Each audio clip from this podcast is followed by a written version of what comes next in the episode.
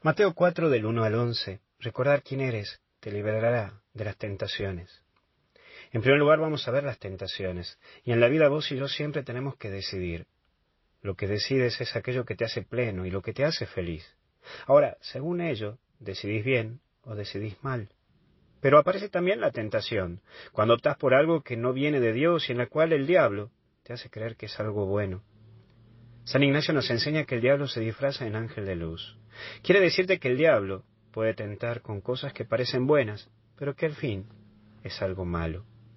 Por ejemplo, es bueno ayudar a la parroquia, pero si todo el día estás en la iglesia y no le dedicas un tiempo a tu familia y a tus hijos, que es tu prioridad, entonces es algo malo. Por más de que me digas, sí, pero yo estoy ayudando en la parroquia, padre, en la sacristía, o estoy ayudando acá o allá, o al padre en la misión tal o cual pero te ha desintegrado tu vocación primera, que son tus hijos y tu familia en general.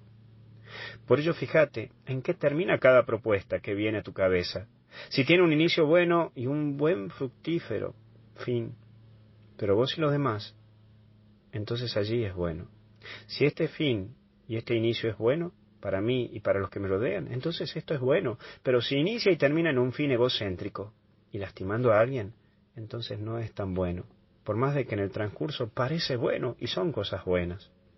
¿Qué sé yo?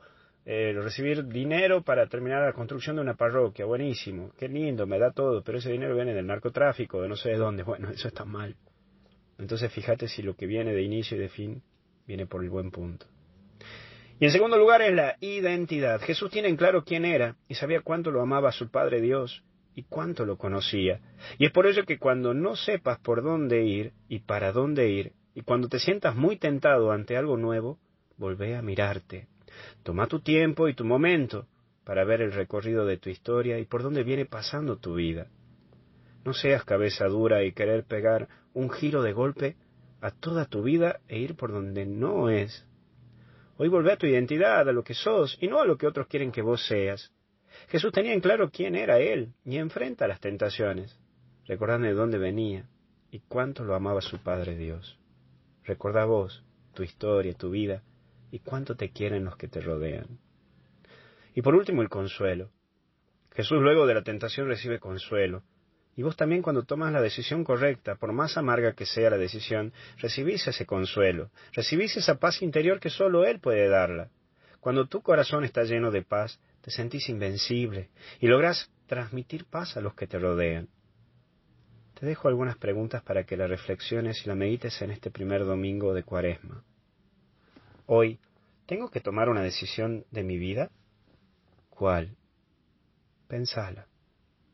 Segundo, ¿lo que estoy haciendo o por donde voy encaminando mi vida tiende a tener un buen fin para mí y para los que me rodean? Y por último, ¿me da paz o genera conflicto en mi interior esto que estoy decidiendo?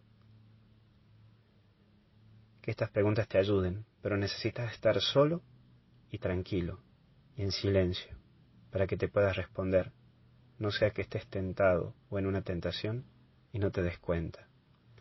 Que Dios te bendiga y te acompañe en el nombre del Padre, del Hijo y del Espíritu Santo.